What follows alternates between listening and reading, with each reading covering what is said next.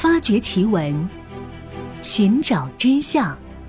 更多精彩，请关注同名微信公众号“小东讲故事”。本节目由喜马拉雅独家播出。苗族还有一种奇特的琴鼓，又名情花鼓。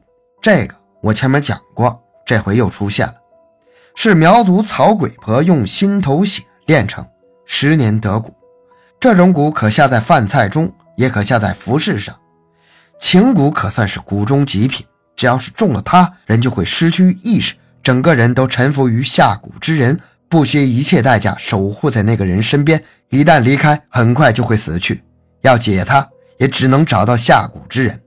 也有传言，只要有情蛊，就可以让两个人一辈子在一起，永远不分开。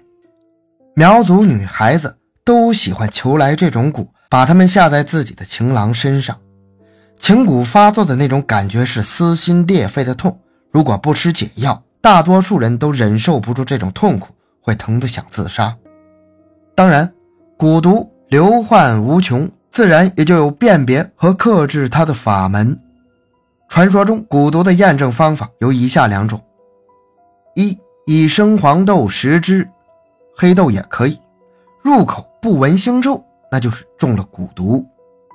二，插银针于已熟的鸭蛋内，含入口中，一个小时后取出试之，如蛋白俱黑，即是中毒。而基于蛊毒的厉害，古代一些旅行的人在深入苗区时，也总结了一些避让和抵制之法。比较流行的说法有：一，凡主人家房屋整洁，一点灰尘都没有，房梁上也没有蛛网和小昆虫之类的。必定是藏蛊之家，因为蛊极爱洁净，寻常昆虫感应到谷物的气息也不敢进屋。二，主人家凡上茶上水、端菜送饭时，先用筷子向杯碗上敲动的，那就是在施毒。客人向主人问道：“食内莫非有毒吗？”一经问破，可免受毒。三。旅行时携带大蒜头出行，吃饭前先吃两头大蒜，有蛊必吐，不吐则死。主人怕受连累，当然也不敢下蛊。四，带上切片后晒干的簸箕，每早空腹用白水服下，纵入蛊家也可免害。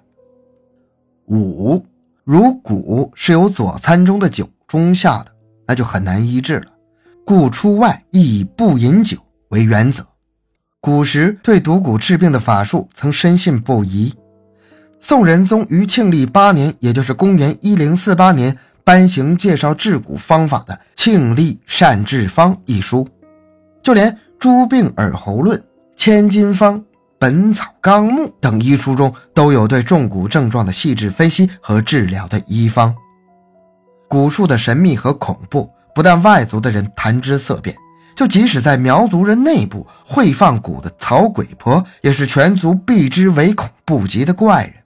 在偏远的苗族聚居区，如有小孩不小心嘴里起了血泡，他们的母亲便会一边找针把血泡挑破，一边愤愤地骂道：“挨刀砍脑壳的，谁放的蛊我已经知道了，他不赶快收回去，我不饶他。”要是有个小孩什么头疼脑热、消化不良，家里人也会抱着他到大门口，默念着某人，也就是被认为有蛊者的名字，高声喊叫：“某某家有蛊啊！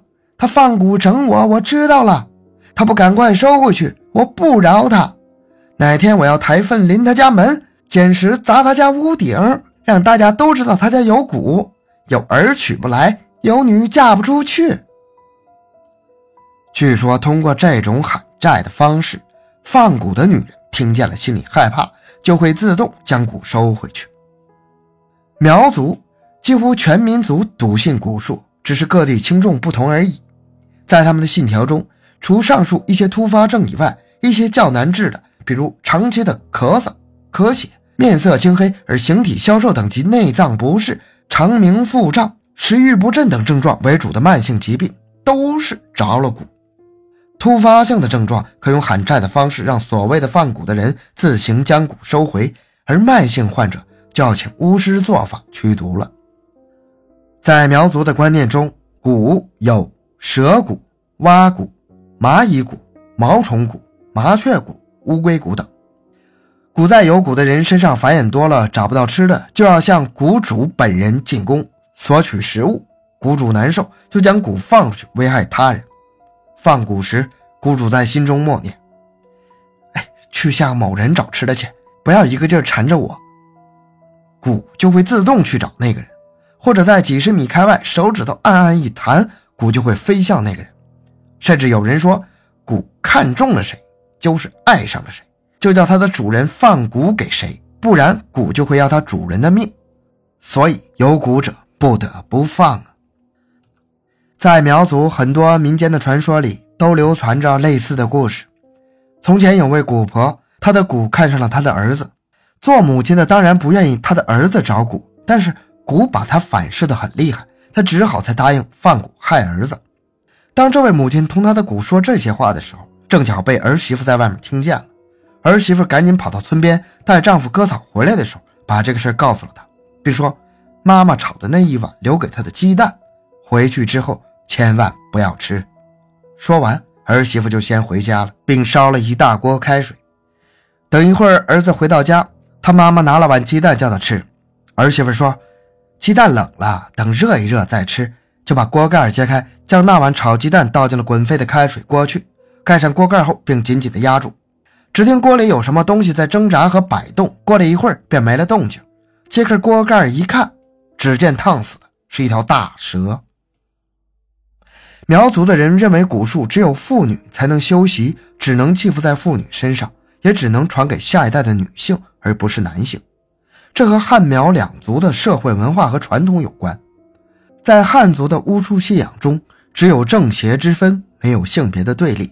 而在苗族等南方少数民族中，在母权制被父权制取代的过程中形成的文化上的对性别的对立，遗存要强烈的多。这种对立就表现在巫术的信仰中。占据正统地位的男性巫师成了维护社会秩序的一方，而曾在母系社会居统治地位的女巫则成了秩序的破坏者，并背上了沉重的负担。在苗族地区，以蛊婆名称骂人或者泄私愤进行报复。都会惹出纠纷的。整个南方地区有蛊术传说的民族，实际上也是谈蛊色变。这种畏惧在婚姻上最忌讳。在这些民族里，儿女要是相亲的话，双方父母都要暗地里对对方进行严格的审查，看其家庭及亲戚干净与否，也就是有没有蛊。如果发现对方有不干净的嫌疑，就借口婉言拒绝，因此造成不少婚嫁上的悲剧。有些本来洁身自好的青年妇女，被人怀疑是蛊婆，便只能嫁给有缺陷的或者是家庭贫寒的男子。为此，许多青年女子甚至为此而以死明志，酿成了一桩桩的人间悲剧。